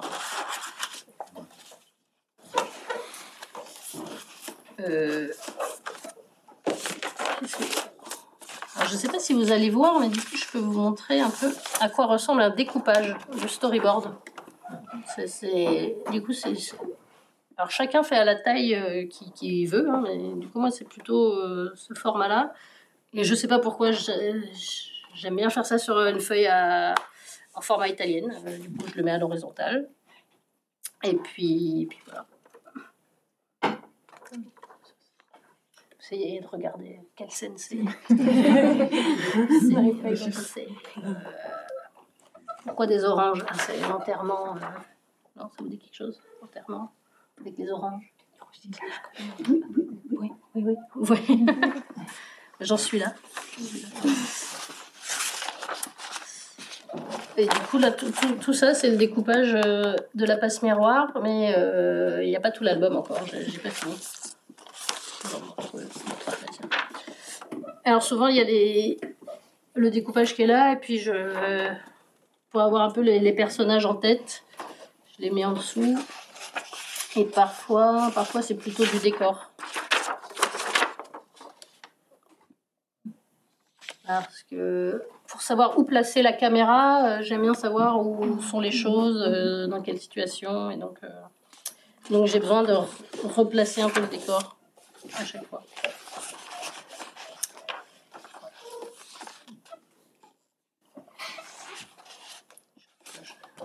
si vous avez des questions. Ou on est dans le timing. Question du public, non Oui. Est-ce que vous avez des questions euh, J'aurais voulu savoir euh, vos personnages. Est-ce que vous avez, est-ce que des fois vous prenez un modèle? Est-ce que quelqu'un pose pour vous ou est-ce que vous allez regarder les autres pour les dessiner ou vous les imaginez? Euh, Alors pour les positions elles sont tellement justes. Merci. Mais euh... Alors, c'est vraiment quelqu'un a posé que vous êtes en train de le dessiner. Euh, bah, souvent, c'est pas le cas parce qu'en fait, quand la personne pose, après, on s'aperçoit qu'en fait, le dessin il est pas du tout, euh... pas du tout juste. Mais c'est l'illusion euh, que le mouvement est juste. Et ça, c'est vraiment euh, quelque chose qui, qui m'importe beaucoup que le le jeu d'acteur des, des, personnages soit, soit juste. En fait, c'est ça qui. Pour ça, et quand on la voit qui est comme ça, j'ai vraiment l'impression que vous avez eu quelqu'un en face de vous. Eh oui, mais maintenant. non. non Les, les paysages, les arbres. Ah, les paysages, si, souvent, euh, les paysages, surtout quand. Bah, du coup, c'est pour ça que parfois je fais des cases vraiment toute seule. C'est parce que si j'ai la photo, euh, je prends mon papier comme ça. Après, j'ai même pas besoin de crayonner. En fait, je fais juste euh, d'après la photo. Et ça, c'est hyper plaisant aussi. Euh, comme travail. Et euh, sinon, pour le design des personnages en eux-mêmes, euh, ça dépend des personnages, mais parfois, souvent, des personnages sont le mélange de deux ou trois vraies personnes. Alors après, du coup, ça oriente le choix du, du prénom. et, et, physiquement aussi, parfois, c'est du coup, c'est un mélange de, des personnages en question, ou, ou parfois pas du tout. Ça, ça dépend. Euh, mais en fait, l'important, c'est que le physique soit en adéquation avec le caractère du personnage. Et quand je dis le physique, c'est euh, non seulement la physionomie, mais aussi euh, les vêtements. parfois, il y a des vêtements qui correspondent pas au caractère. Le personnage de Candice dans Un petit goût de noisette, là, elle était au tout début, je l'avais faite plus sérieuse, vraiment avec un style beaucoup plus strict. Et du coup, ça allait pas quand elle montait dans l'arbre. Là, c'était pas cohérent. Du coup, j'ai dû changer un peu son look parce que je trouvais que ça fonctionnait pas. Donc voilà. Et alors, pour, pour les prénoms, par exemple, dans Entre ici ailleurs, le personnage qui s'appelle Kamel, il est inspiré d'un copain qui s'appelle Karim. Donc voilà, j'ai pris où euh, il y en a un autre inspiré d'un copain qui s'appelle Alex, et du coup là il s'appelle Axel. Donc, euh, vraiment, vous inspirez toujours, toujours des personnes Non, pas toujours, pas toujours. Mais c'est plus facile d'avoir quand même un référent comme ça pour euh, broder autour et, et parce qu'après, euh, j'ai pas une imagination euh, infinie. Et, et, sinon, après, j'ai peur de refaire toujours les mêmes personnages. Donc, d'avoir euh, la référence de quelqu'un de réel qui, qui n'est pas moi permet de, de s'appuyer dessus et, et, voilà, de pas trop se répéter.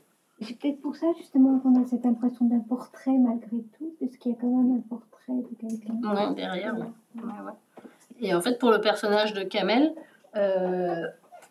au début, plus j'essayais qu'il ressemble à mon pote Karim, euh, moins il lui ressemblait. Donc à un moment, j'ai dit, bah tant pis, il lui ressemblera pas. Et finalement, euh, en me détachant du modèle, quand même, il lui ressemble. Donc, euh, c'est rigolo.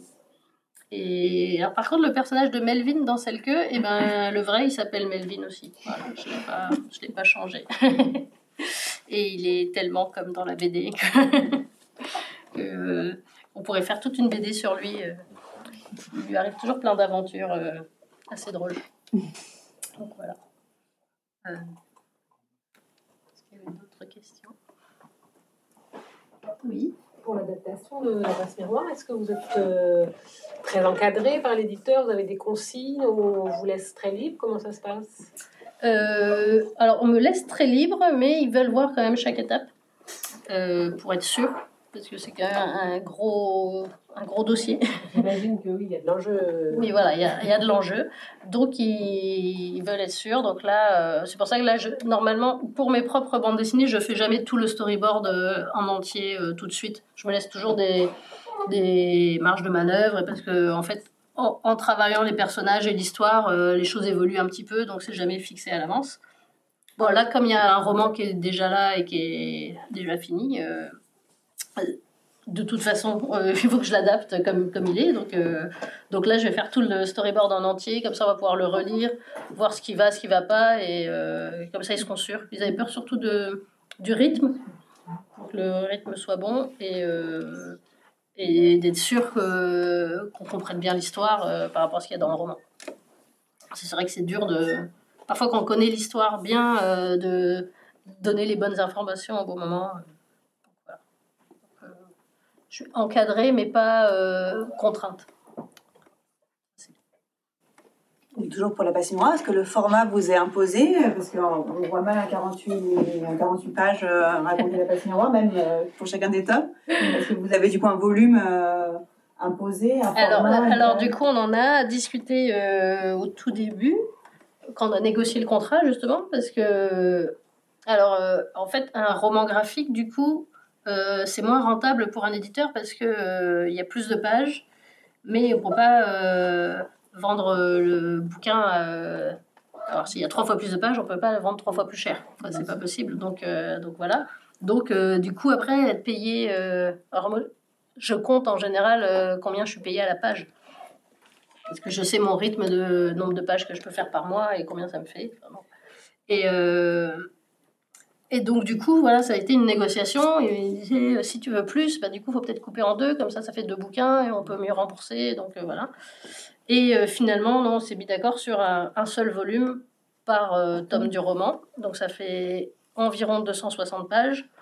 Et tout à l'heure, du coup, j'étais chez Gallimard et on a choisi la taille du, coup, du, du livre. Parce que moi, j'ai l'habitude de faire ce format-là voilà, il trouvait que c'était un peu dommage parce qu'il va y avoir des décors quand même un peu grandioses et tout ça. Il trouvait ça un peu petit. Donc on a choisi un format un peu plus grand et, euh, vu le public, ils m'ont dit euh, autant le quotidien contemporain intimiste euh, appelle le souple, autant la fantaisie appelle un. Enfin, le public est plus attiré par du cartonné, donc du coup on part par sur un cartonné, mais un cartonné de 200 pages. après, du coup, eux, ils le font déjà ils m'ont montré. Euh, le, modèle, c'était une BD de, de, de Crécy. Donc, euh, Du coup, j'ai dit, ah, je fais un- une BD format de Crécy. Mais alors, euh, comme lui, il avait beaucoup moins de, enfin, euh, beaucoup moins de pages, euh, presque la moitié des pages, euh, en fait, on va surtout utiliser un, un papier moins épais pour que le truc soit pas non plus énorme. quoi. C'est ça, parce qu'après, il faut que ça il y ait la prise en main. Enfin bon, c'est plein de, de contraintes. euh. de livres. Donc voilà, ce sera un. Alors, c'est un 21-28 euh, en cartonné, couleur. euh, Pour une sortie au mois de septembre 2024. vous savez tout. On attend. Bon, vous voyez Du prix, du prix pardon. du prix de vente. euh, Du coup, là, il disait que ce- celui qu'on a vu était à 23 euros. Donc là, il y aura- comme il y aura plus de pages, je sais pas, peut-être qu'il sera à 25. euh, je- C'est pas très cher pour, euh, voilà. Pour, cent- pour 200, 250 pages. Oui, je, je ne sais pas. Enfin, je, dis, je vous dis ça, je ne sais pas. Peut-être ce sera 28 d'ici là. Je ne sais pas, il y a une pénurie de papier. je ne sais pas comment va évoluer les choses. Après, on ne peut pas faire un bouquin à 40 euros. Quoi. Ça, Bah, non, un problème, ouais. Mais surtout vu le public qui est quand même euh, assez jeune. euh, Pas Et évident. de Noël, oui. Montreuil, les cadeaux de Noël. hein. Ah ouais, ouais, c'est ça. Vous avez d'autres questions? Je voulais savoir si, euh, si vos albums ils, ils se vendaient à l'étranger.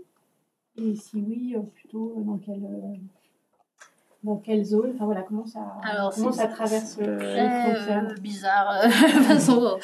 Euh, L'immeuble d'en face, le tome 1 a été traduit en anglais et en espagnol, mais ils n'ont pas traduit la suite. Donc, euh, voilà. Euh, celle que a été traduite en brésilien. Enfin, du coup, c'est pas celle que c'est la version Valentine. En... Et moi, j'ai reçu que les trois premiers, donc je... peut-être qu'ils se sont arrêtés aux trois premiers. Je ne sais pas si.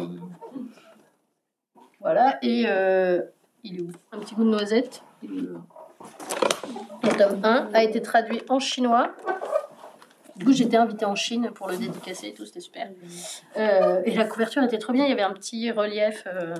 Mais par contre, j'ai dû refaire certaines cases pour rhabiller les personnages parce qu'ils étaient tout nus dans certaines. et du coup, ils n'ont pas traduit le tome 2 où il y a encore plus de gens tout nus. Je sais pas si c'est un rapport. Et en plus, il y a de l'homosexualité, du coup, je sais pas si c'est un rapport. Ah, donc, euh, donc voilà. Euh, Et oui, et du coup, au niveau des ventes, euh, je suis pas sûre que ce soit très bien vendu, tout ça.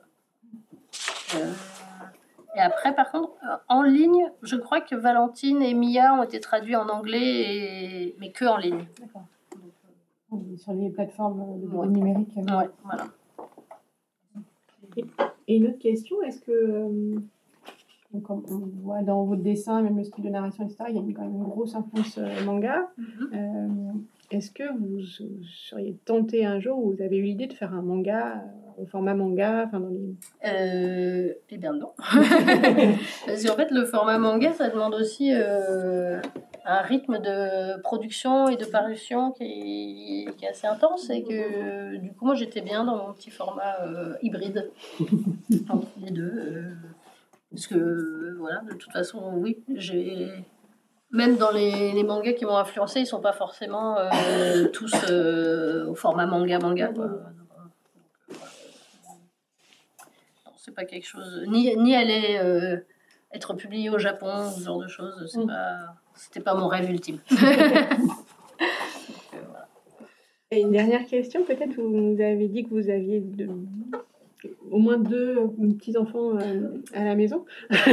Et est-ce que, euh, en dehors de la bande dessinée, euh, l'album pour enfants, c'est quelque chose qui vous tente à un moment Euh, je- ça m'avait tenté à un moment euh, parce que j'avais un petit personnage que je dessinais pour euh, mon profil Facebook et, qui était avec des animaux et du coup et à l'époque les éditions Carabas existaient encore. Alors les éditions Carabas ils ont publié la première version de l'année du dragon, ma BD avec François Duprat qui a été ré- réédité après par la boîte à bulles quand Carabas n'a enfin, je crois qu'il existe encore, mais presque plus. Enfin bon, bref, il avait une collection carrée euh, pour enfants. Et euh, j'avais pensé peut-être faire un truc pour lui, puis j'a- j'avais vraiment pris le temps. Et, et voilà. Mais à part ce, ce truc-là, non, c'est pas quelque chose qui, qui m'attire euh, plus que ça. Alors après, là, je sais pas, du coup, comme je suis chez Gallimard BD et que Gallimard BD et Gallimard Jeunesse, c'est dans les mêmes bureaux, peut-être qu'un jour ça.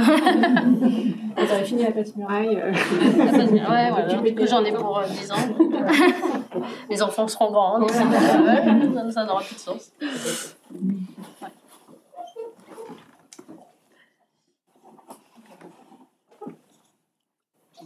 Encore une question. Tout à l'heure, vous avez dit que vous aviez principalement des lectrices. Est-ce que vous diriez que, vous avez un regard féminin dans votre façon de créer, dans vos thématiques Ou bien est-ce que c'est pas du tout pertinent? On a pas mal parlé de la place des femmes dans la BD qui a je- beaucoup évolué, je crois. Mais... Je pense que c'est surtout euh, le fait déjà qu'il y ait des personnages féminins euh, en tant que euh, personnages principaux. Euh, et, et après, c'est peut-être les thématiques aussi qui sont peut-être plus. Enfin, qui intéressent plus euh, ce genre de public, je, je ne sais pas. Parce que moi, je sais qu'il y avait un libraire pour Entre ici ailleurs. euh, Il avait dit Ah, une fois passé euh, la difficulté de se mettre dans la peau d'un personnage féminin. on fait bien l'inverse tout le temps et ça ne pose pas de problème. quoi. Lui, ça l'avait. Bon, voilà, il n'avait pas l'habitude, ça l'avait pas quitté. Donc, euh, Mais euh, par exemple, alors je sais pas aussi si c'est la thématique ou si c'est le, le format justement souple, euh, mais pour un million d'éléphants, euh, qui est plus historique et qui est du coup cartonné. euh, voilà. du coup, là, j'ai récupéré un public masculin euh, plus vieux. Donc c'est peut-être la thématique aussi. hein. Euh, voilà. Et alors je dis euh, majoritairement euh, féminin, mais j'ai quand même des hommes dans, mes- dans mon public. Et- mais souvent en dédicace, ça m'est aussi arrivé d'avoir des hommes et à chaque fois ils me disaient c'est pour ma femme.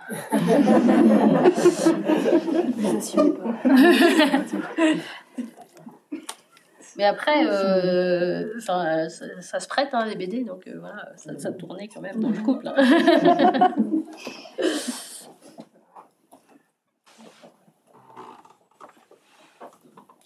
Est-ce qu'il y a encore des questions?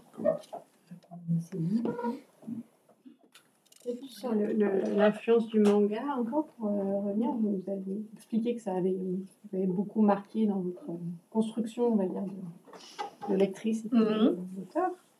Euh, pourquoi, euh, pourquoi finalement? Qu'est-ce que c'est qui vous a accroché autant euh, Enfin, comment vous le voyez aujourd'hui en tout cas?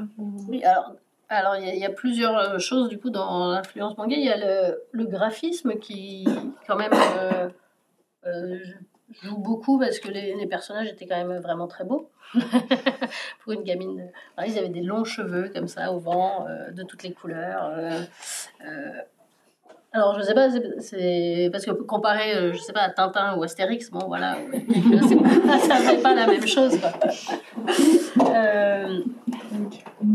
non, il y avait ce, goût pour le semi-réalisme un peu, je sais pas comment dire, esthétisant, ou- voilà. Et, euh, et après, dans la narration, c'est vraiment euh, le fait de mettre au cœur, euh, justement, des, personnages avec des personnalités.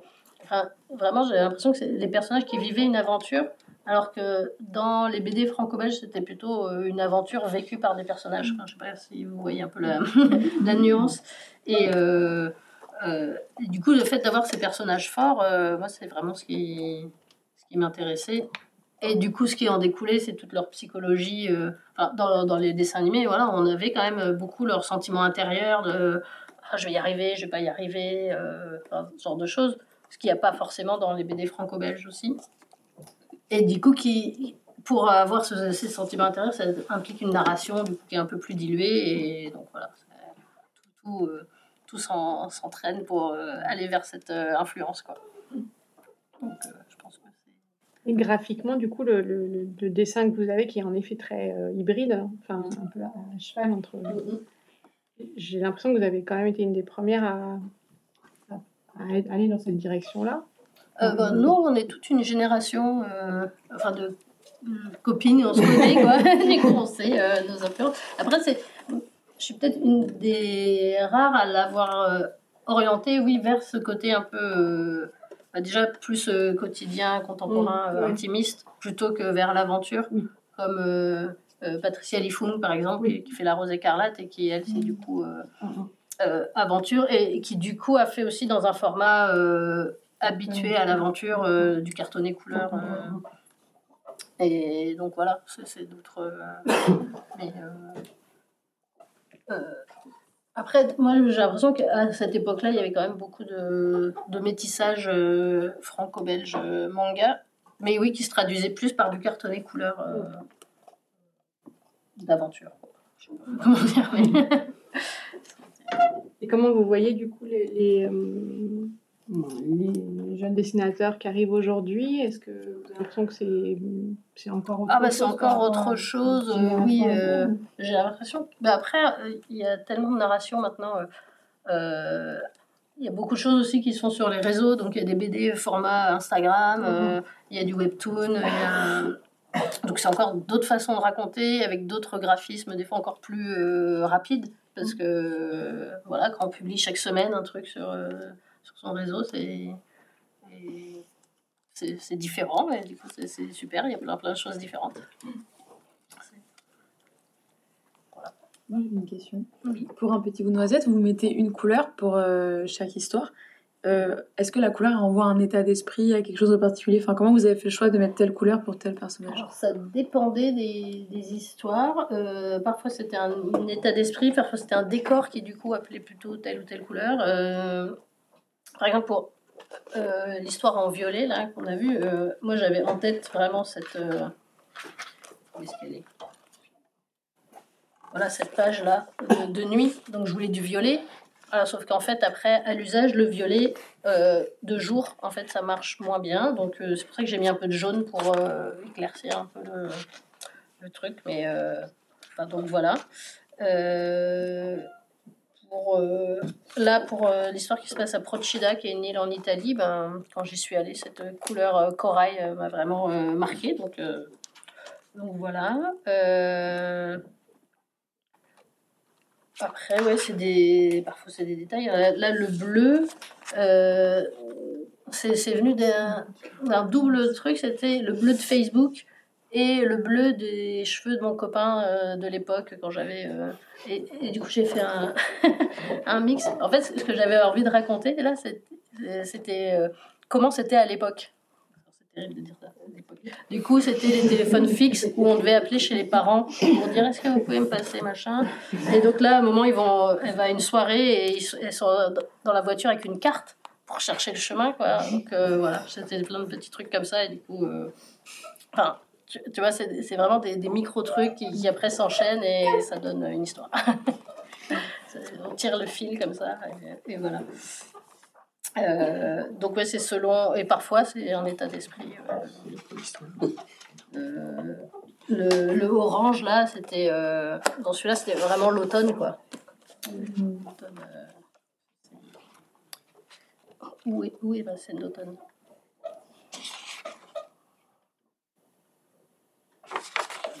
C'était- Ouais. Il y a des- des trucs, euh, Voilà, je suis allée à Lyon en automne. Bon, ben, c'était orange, quoi. Et pour Corentin, c'était le vert pour euh, pourquoi Je sais pas, ça, ce verre, il s'est imposé à moi euh, direct. Parce qu'en fait, oui, c'est c'est la première histoire et du coup, euh, ça, c'était bon. C'est très réussi. la nature. mais- Oui, euh, peut-être. ouais, ça devait être ça. Je vous montre. Bien ma page. Voilà. Et, euh, et du coup, c'était. Enfin, voilà, pour la passe miroir, mais c'était le même problème pour un million d'éléphants. Du coup, euh, c'est une palette plus élargie de couleurs et c'est plus dur à travailler en fait. Pour euh, un million d'éléphants. Ouais, pour un million d'éléphants, du coup, pour la passe miroir, ça va être pareil. Mais j'ai pensé à réduire ma palette et je me dis ce sera plus facile. Je choisis quatre couleurs et puis je fais tout avec ça et voilà. Pour la passe miroir. Pour la passe miroir, oui. Oui. Ouais. Parce que sinon, je me perds dans. ah oui, celle-là. Ah non, celle-là. ah. Et en fait, quand il y a des deux personnages qui se croisent, il y a parfois des couleurs qui se mélangent. C'est pour ça que cette page-là, elle est verte et orange. C'est les, les personnages verts et les personnages oranges qui, qui se sont croisés. quoi. Ça, c'était rigolo aussi. hein.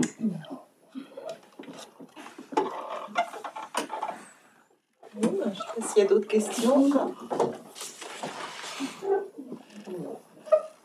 Bah, il ne nous rester qu'à vous remercier. euh, Merci à déjà. Bravo. Vous